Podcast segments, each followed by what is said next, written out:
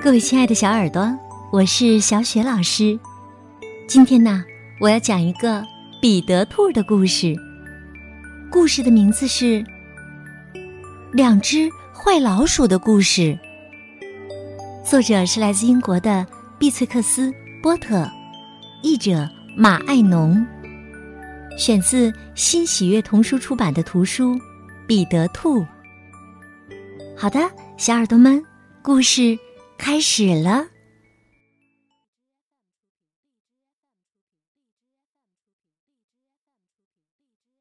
两只坏老鼠的故事。从前呐，有一座非常美丽的玩具房子，红砖墙，白窗户。窗帘儿是用真正的平纹细布做的，还有一扇大门和一个烟囱。这座玩具房子属于两个洋娃娃，露辛达和简。露辛达是女主人，但她从来不吩咐厨娘给她做吃的。简是厨娘，却也从来不做饭。因为饭菜都是买现成的，装在一个填满爆花的盒子里。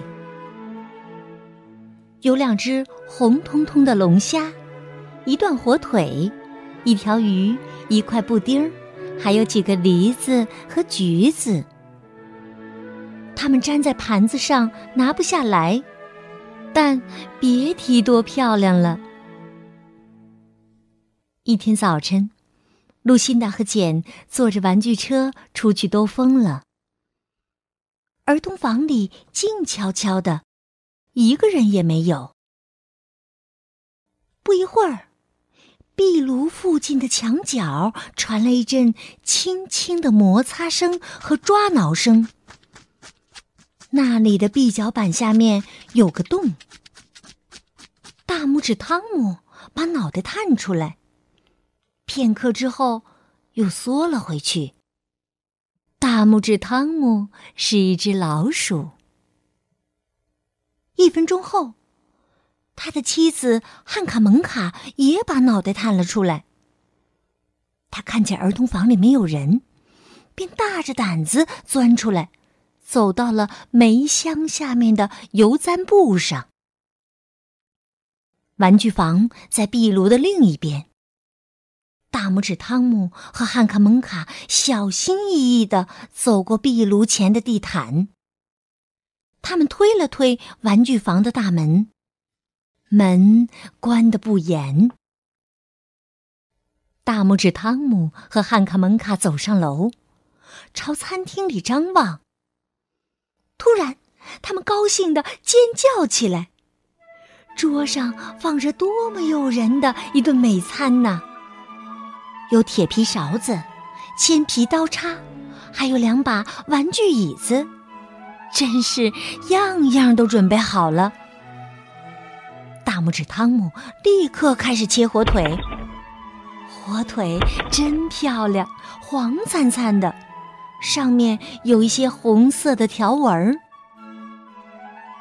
刀子折弯了，弄疼了大拇指汤姆，他赶紧把手指放进嘴里。哎呀，煮的时间不够，太硬了。你来试试吧，汉克蒙卡。汉克蒙卡站在椅子上，用另一把铅皮餐刀去砍火腿。汉克蒙卡说：“哎呀，跟干酪店里的火腿一样的硬。”突然，火腿一下子脱离了盘子，滚到了桌子底下。嗯。别管他了，大拇指汤姆说：“给我一些鱼吧，汉克蒙卡。”汉克蒙卡挨个儿的用每一把铁皮勺子试了试，可鱼还是牢牢的粘在盘子里。大拇指汤姆失去了耐心，他把火腿放在地板中央，用钳子敲，用铲子砸，梆梆梆，砰砰砰。火腿被砸成了碎片儿，因为呀，在亮闪闪的颜料下面，火腿其实是石膏做的。大拇指汤姆和汉克蒙卡别提多生气、多失望了。他们把布丁、龙虾、梨子和橘子都砸了个粉碎，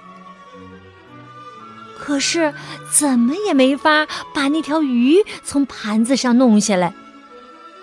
他们把它放进了厨房里用红彤彤的皱纹纸做的炉火中，它并没有燃烧起来。大拇指汤姆爬上厨房的烟囱。探身出来看了看烟囱顶部，没有煤灰。大拇指在烟囱顶上的时候，汉克蒙卡又失望了一次。他在餐具柜上啊，发现了几个小罐子，稻米、咖啡、西米露。可是，当他把那些罐子翻过来时，却发现里面只有一些红珠子和蓝珠子。于是啊，两只老鼠开始了各种恶作剧，特别是大拇指汤姆，他从简卧室的五斗橱里拿出简的衣服，把它们从楼上的窗户扔了出来。汉卡蒙卡很会过日子。他刚把露辛达的靠枕里的羽毛扯出了一半儿，突然想起自己正好缺一个羽绒床垫儿。在大拇指汤姆的帮助下，他把靠垫儿搬下楼，拖过壁炉前的地毯。把靠枕塞进老鼠洞里可真费劲儿啊，但最后总算塞了进去。然后。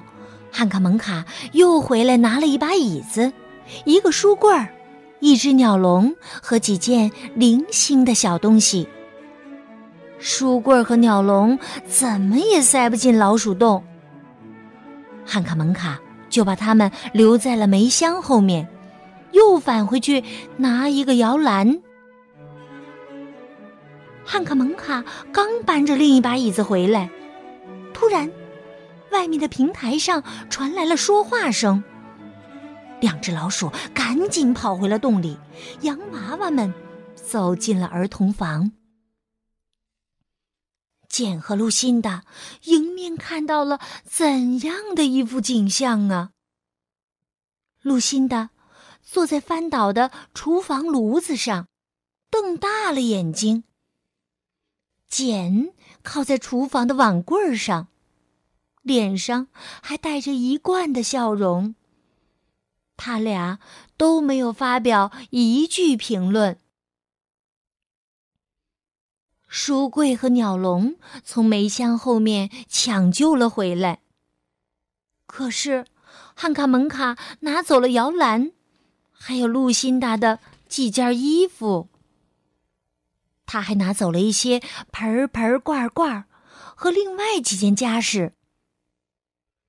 拥有玩具房子的那个小姑娘说：“我要去弄一个打扮成警察的洋娃娃。”可是保姆说：“我来装个老鼠夹吧。”这就是两只坏老鼠的故事。其实啊，他们也并没有那么淘气和顽劣。因为大拇指汤姆赔偿了他弄坏的所有东西。他在壁炉前的地毯底下找到了一枚变形的六便士铜板。圣诞节的前夜，他和汉卡蒙卡把铜板塞进了露辛达和简的一只长筒袜里。每天早晨天刚亮的时候。大家还都没有醒来，汉卡蒙卡就拿着扫帚和簸箕过来打扫玩具房子。